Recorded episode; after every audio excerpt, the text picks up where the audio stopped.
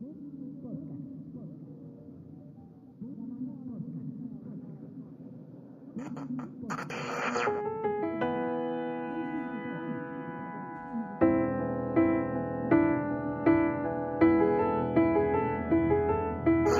London, thousands of people have come out to the streets today, demanding a response. Podium Podcast. Lo mejor está por escuchar.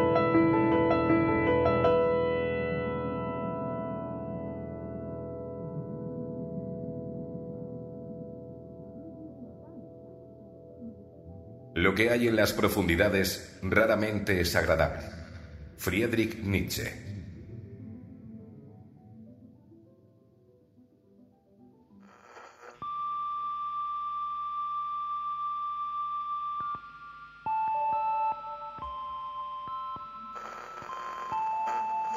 El número de pacientes diagnosticados con STG aumentó ayer en la Comunidad de Madrid hasta los 5.283 casos.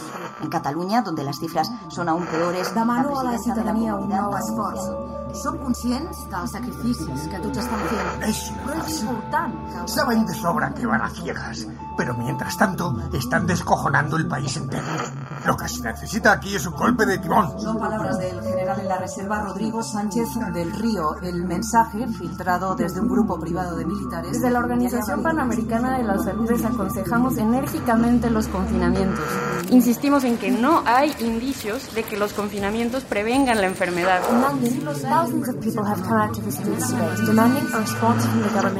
Desconcierto en la comunidad científica ante los últimos descubrimientos sobre el STG. La publicación simultánea de dos estudios, uno español y otro alemán, ha puesto el foco en el llamado. Eine endokrin wirksame Substanz ist eine Chemikalie, die uns, Un disruptor endocrino es una sustancia química ajena a nosotros, a nuestro organismo, que altera nuestro equilibrio hormonal. Es decir, produce una alteración de nuestros procesos biológicos. Nos decías, José Antonio, que este descubrimiento de la española Sara Cobo es prácticamente imposible, ¿no? Sí, bueno. No es imposible, como estamos viendo, pero sí que es algo nuevo. Nunca habíamos visto una cosa como esta, ni parecida. Por eso es tan difícil de comunicar a los a la sociedad, porque nadie lo entiende bien todavía. Ya. Ni siquiera los científicos, quiero decir. No sabemos lo que pasa. Ahora mismo podría decirse que no sabemos qué es el STG. ¿Qué quieres decir con eso? ¿No es un virus?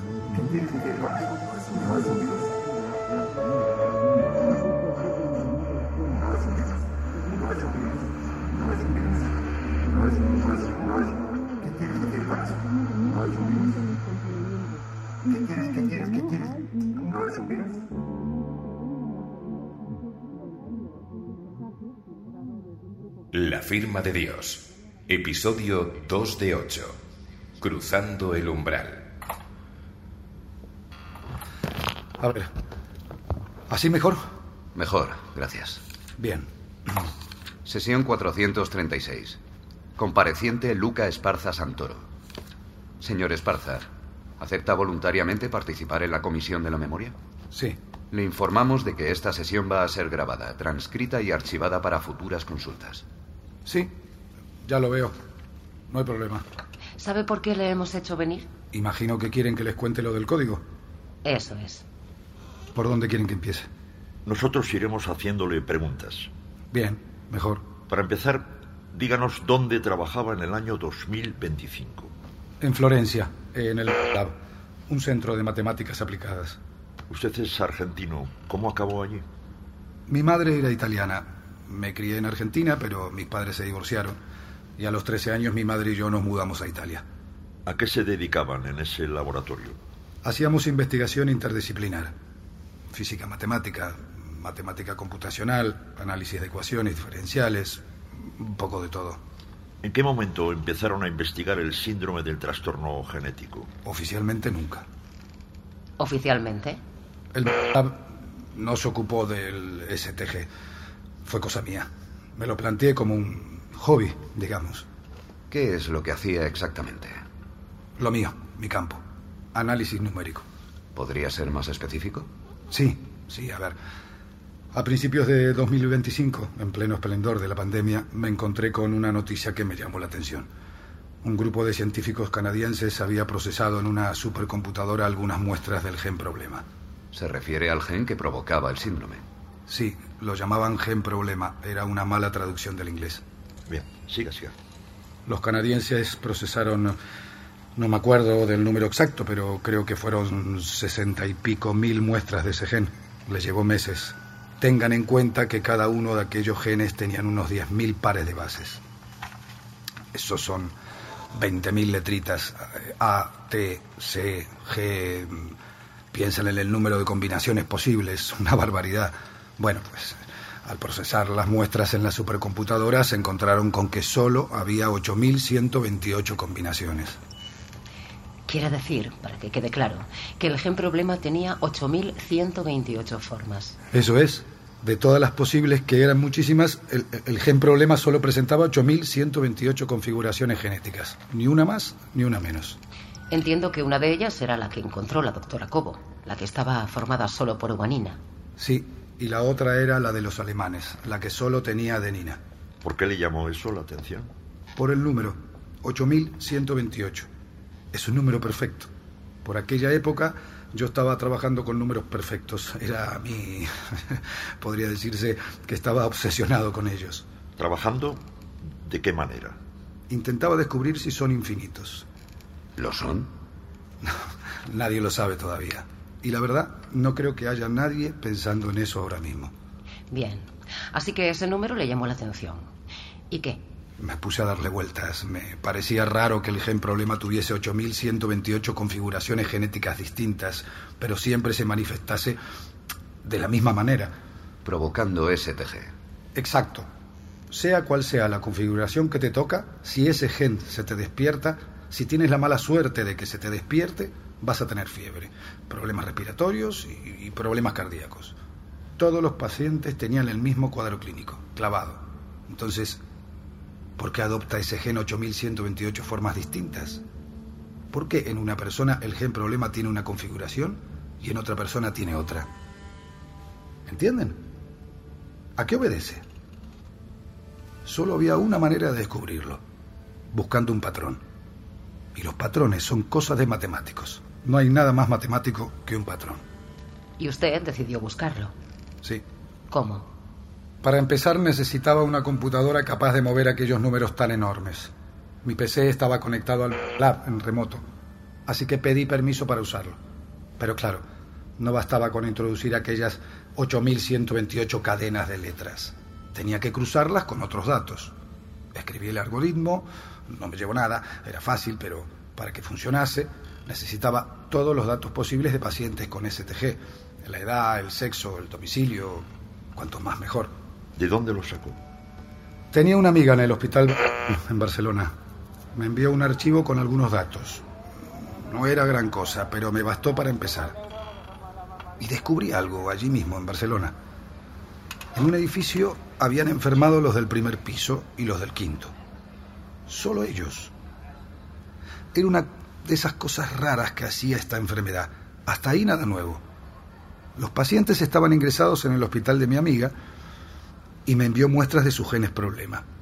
Al analizarlos, me encontré con otra cosa, algo más raro todavía. Resulta que todos los enfermos del primer piso tenían una misma configuración y todos los del quinto otra distinta. O sea, no es ya que el STG fuera por códigos postales, como se decía, es que el gen problema iba por plantas. ¿Qué implicaba eso, señor Esparza? Bueno, podía implicar muchas cosas, pero a mí se me ocurrió que pensé que había un orden en esa distribución, o que podía haberlo. Y si hay orden, hay información. Pensé, ¿y si esas 8.128 configuraciones son una especie de código? Un alfabeto. No exactamente. Yo también lo pensé al principio, pero 8.128 letras serían muchas letras. El español tiene 27, el italiano 21. Y con eso no llega para decirlo todo. 8.128 eran demasiadas. Así que luego se me ocurrió que a lo mejor no eran las letras, sino palabras. Me estuve documentando y 8.000 palabras son suficientes para comunicarse de manera eficiente. El español tiene 80.000, me parece. Eso en el diccionario.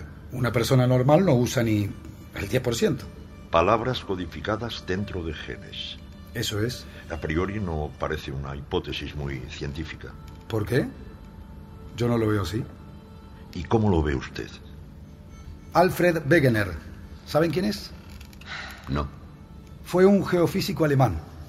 A principios del siglo XX se le ocurrió proponer que hace millones de años todos los continentes estaban unidos.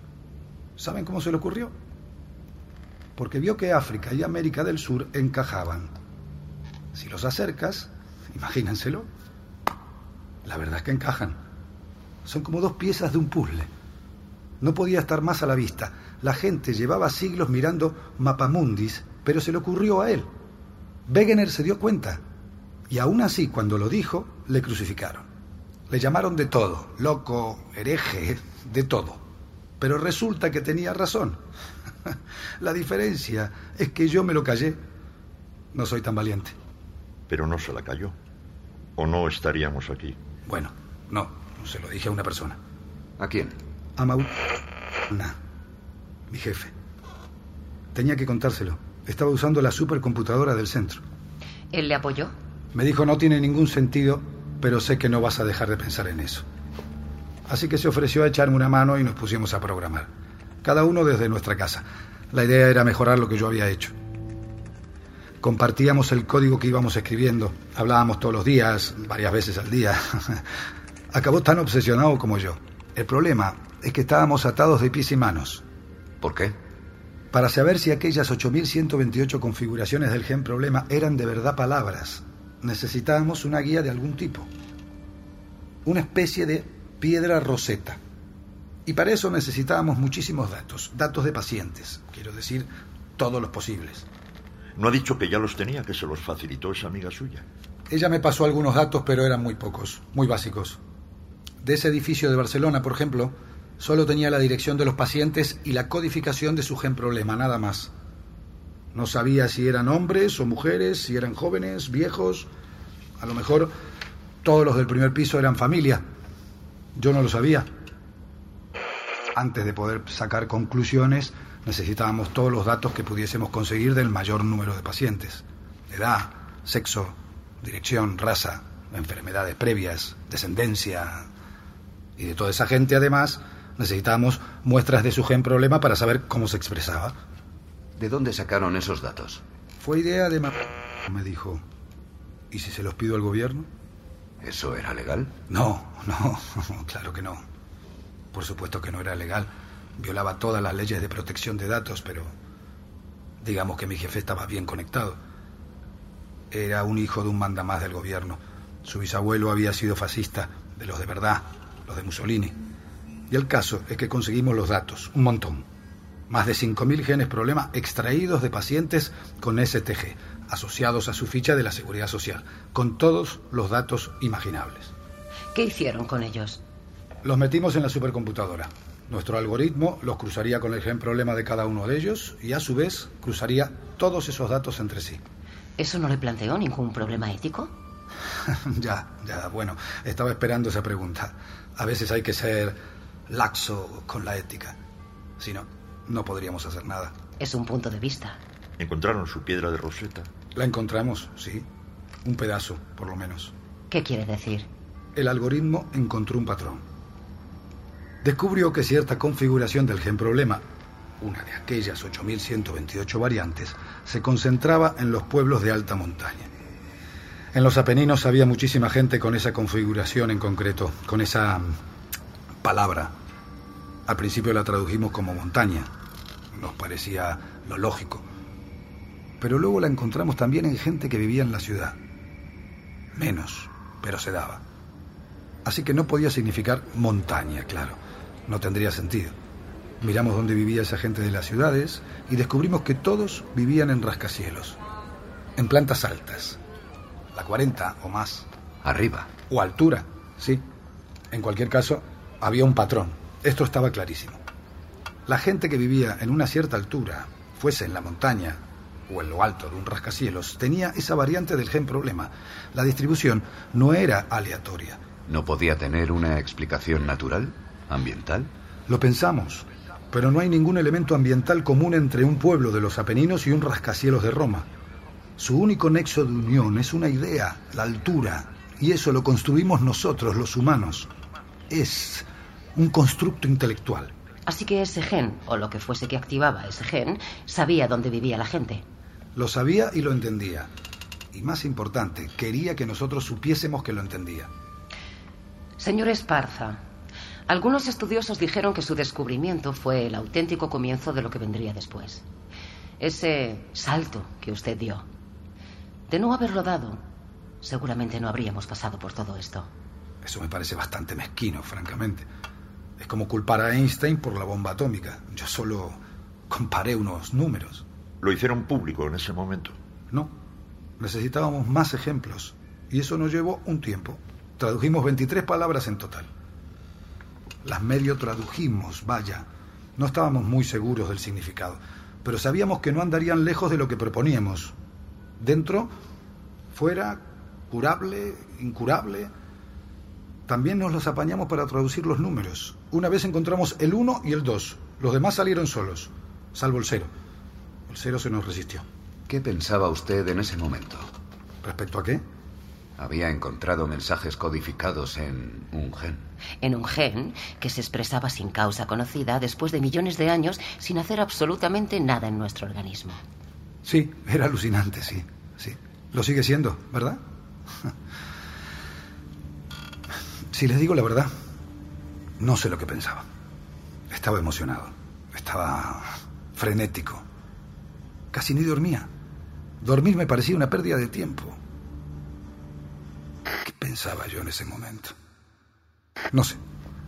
En su momento jamás habría dicho esto que voy a decirle, pero creo que la ciencia debe tener unos límites. Hay que saber decir hasta aquí. Hay cosas en la naturaleza a las que es mejor no asomarse. Pero eso lo digo ahora, claro. En ese momento era imparable, ya le digo. Señor Esparza, en abril de 2025 usted publicó por fin su investigación. Sí. En Internet, según tenemos entendido. Sí. En mi site. ¿Por qué no lo envió a una revista científica? Me daba miedo que alguien se adelantase. Esas revistas son lentas y hay, o había, mucha política. Entiendo. ¿Qué reacciones diría que produjo su estudio? Bueno, mucho no. Al principio, cuando lo publiqué, yo creo que todo el mundo me tomó por un chiflado, la verdad. Yo habría pensado lo mismo seguramente. Pero luego hicimos público el algoritmo y la gente empezó a comprobar mis datos. En una semana ya estaban diciendo que me darían el Nobel. Pero no se lo dieron. no les dio tiempo. Eso me gusta pensar. Tenemos entendido que no solo comprobaron sus datos, sino que enriquecieron su investigación. Era la idea. Para eso lo hicimos público. Lo que pasa es que no podía hacerlo cualquiera. No bastaba con el algoritmo. Se necesitaban unas bases de datos muy completas y un procesamiento de cálculo potente. En Estados Unidos se encargó el MIT. Tradujeron 200 palabras, me parece. Los colores, por ejemplo. Eso lo hicieron ellos. Se confirmó entonces que había mensajes. Se confirmó, se confirmó. Y si había mensajes, había comunicación. Sí, unidireccional, pero sí. Y por tanto, tenía que haber un emisor. Señor Esparza. Sí, sí, sí, claro. Alguien estaba lanzando aquellos mensajes. Lanzando, no sé si es la palabra, pero ya me entienden. Me acuerdo de que se hizo una encuesta a nivel europeo, creo. Casi el 80% de la gente, el 70 y mucho, estaba convencida de que era un proyecto militar. Un arma biológica. Eso es. Tengan en cuenta que seguíamos sin saber por qué se activaba aquel gen. Había algo en el aire, en el agua, en la comida. Nadie tenía ni idea de cuál podía ser el disruptor endocrino. ¿Dónde estaba? Por más que buscaban y estaban medio mundo buscándolo, no encontraban nada. Así que a alguna gente la teoría del arma biológica no le sonaba totalmente descabellada. Las apuestas estaban entre Estados Unidos, China y Rusia. Los tres lo negaron. ¿Pero qué iban a hacer? Si creas algo así y te descubren, no vas a admitirlo. No sé si recuerdan aquella comparecencia del presidente de Estados Unidos negándolo todo, diciendo que ni siquiera sabían cómo se podía hacer algo así, que no se podían insertar mensajes en el ADN. ¿La recuerdan? Sí. La cuestión es que eso no era verdad. No. No, claro que sabían hacerlo. No, no soy un experto en genética. Para eso tienen... Hay gente que les puede hablar con, con más propiedad de esos temas, pero hacía años que existían herramientas de edición genética. Estaba el CRISPR, que se usaba exactamente para eso, para escribir ADN a medida. Que los americanos soltaran aquella falacia en público no ayudó. Al revés, dio munición a los conspiranoicos. Pensaron, si nos engañan con esto, ¿por qué no van a estar engañándonos con todo lo demás? Hasta se manifestaron. En Roma hubo una manifestación enorme. Se convocó por redes sociales. La gente se saltó el confinamiento. Estaba todo el mundo harto ya. La policía intentó dispersarlos, pero no hubo manera. Entiendo que usted no se tomaba en serio aquella posibilidad. ¿Que fuese un arma biológica? Sí. No, no. ¿Por qué? Era demasiado enrevesado. ¿Para qué crear un arma que despierta un gen atávico que provoca fiebre y problemas respiratorios? Hay formas muchísimo más fáciles de matar a la gente. No hace falta dar tantas vueltas para eso. Pero si no era un desarrollo militar, ¿qué podía ser? ¿Qué pensaba usted en aquella época? Bueno, pues es que podían ser muchas cosas. Tenemos aquí un artículo que escribió en julio de 2025. ¿Sí? Lo publicó en su site. ¿De dónde lo han sacado? Creí que se había perdido todo. No todo. Vaya, pues, pues bueno, bueno, me alegro. ¿Puedo echarle un ojo? Tiene una copia en esa carpeta. Ah, ah, no sabía que era para mí. Una hipótesis sobre el STG. Sí, me imaginaba que iba a ser esto. Permita que le lea un párrafo. El tercero de la segunda página. Partiendo del hecho evidente de que hay una inteligencia tras los mensajes codificados en los genes problema, no deberíamos rechazar hipótesis menos conservadoras que las propuestas hasta el momento. ¿Y si esa inteligencia que trata de comunicarse con nosotros lo estuviese haciendo desde otro plano de la realidad? ¿Y si esta extraña, improbable manera de comunicación a través de lo que podríamos llamar escritura genética es la única puerta que tienen para llegar a nosotros? ¿Y si estamos ante el primer contacto con un ente extradimensional? Esto lo escribió usted. Sí. ¿Podría explicarnos a qué se refería con ente extradimensional? Pues la verdad es que no tengo ni idea. ¿Se le ha olvidado? No, no, quiero decir que... Vamos, no tengo ni idea ahora, pero tampoco la tenía entonces. Solo estaba especulando, era mi site, no era una publicación científica. Solo intentaba abrir un poco las, las puertas de lo posible. Imaginarme otros escenarios, ¿no? ¿Por qué no? ¿Recuerda cómo fue recibido el artículo? Yo ni lo llamaría artículo. El texto, llámelo como quiera. Tuvo una cierta difusión, no mucha. Me escuchaban porque era el tipo que había descubierto el código, pero no creo que nadie se lo tomase muy en serio. Por lo menos al principio, cuando lo publiqué. Y sin embargo, parece encajar con lo que descubrió usted después. Yo no diría tanto. Creo que, francamente, no sé si algo encaja con lo que descubrí después. Hablemos de ello. Fue poco después de la publicación de este texto. Unos meses después, a finales de año. Partió de una idea muy sencilla. Lo piensas ahora y dices, ¿cómo no se nos ocurrió antes? ¿Cómo no se le ocurrió a nadie más? El caso es que ahí... Ahí fue cuando empecé a asustarme. ¿Por qué dice eso? Me di cuenta de que estábamos ante algo importante. Importante ya era, claro. No digo que no, pero me refiero a, a importante en términos, no sé, en términos cosmológicos. ¿Cómo dio con ello? Se me ocurrió convertir las 8.128 configuraciones del gen problema en lenguaje binario. Ceros y unos.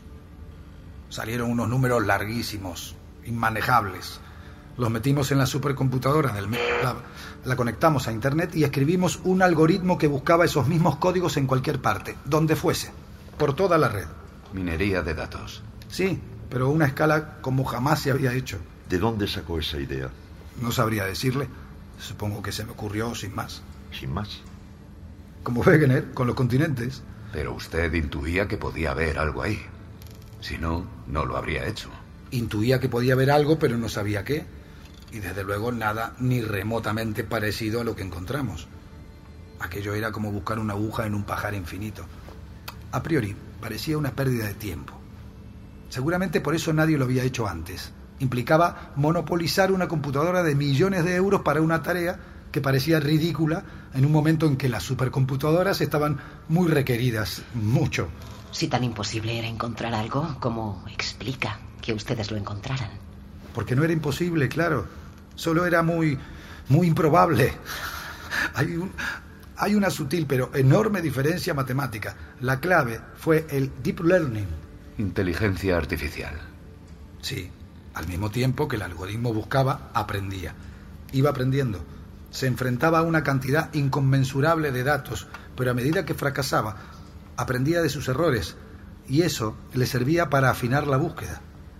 Convirtió los códigos binarios que le habíamos introducido en representaciones tridimensionales, en coordenadas espaciales y temporales.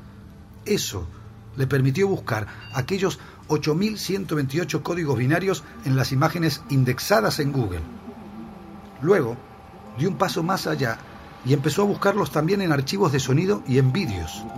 Es algo técnico y no es fácil de explicar sin tener una base de matemáticas computacionales y criptografía, pero les puedo decir que hasta nosotros estábamos asombrados.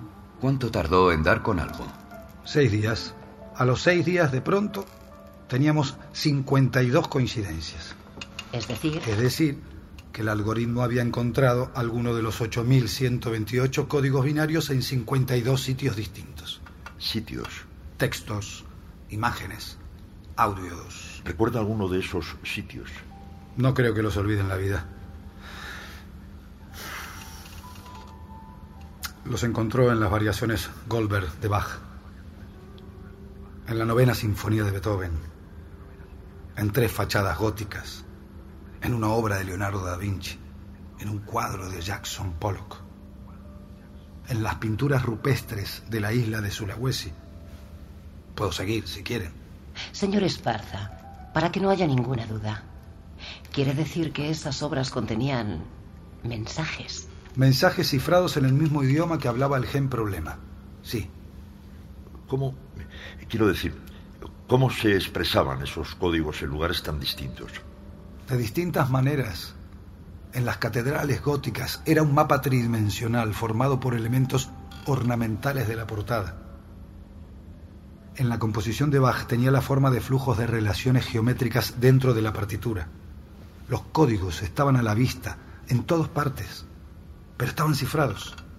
La única manera de encontrarlos, de poder verlos, era tener una potencia de cálculo y unas herramientas de inteligencia artificial como las que teníamos nosotros.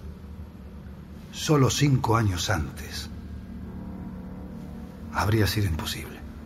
Ha mencionado unas pinturas rupestres. ¿Las de Sulawesi? Sí, en Indonesia. ¿Cuándo se hicieron?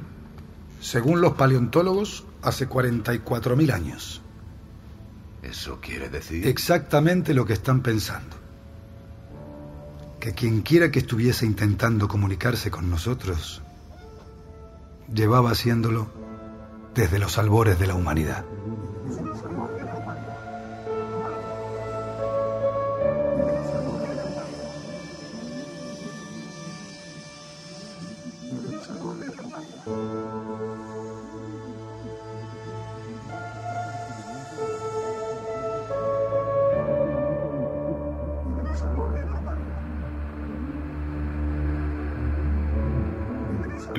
De Dios. Una serie de José Antonio Pérez Ledo con dirección y diseño sonoro de Teo Rodríguez. Ya disponible en podiumpodcast.com.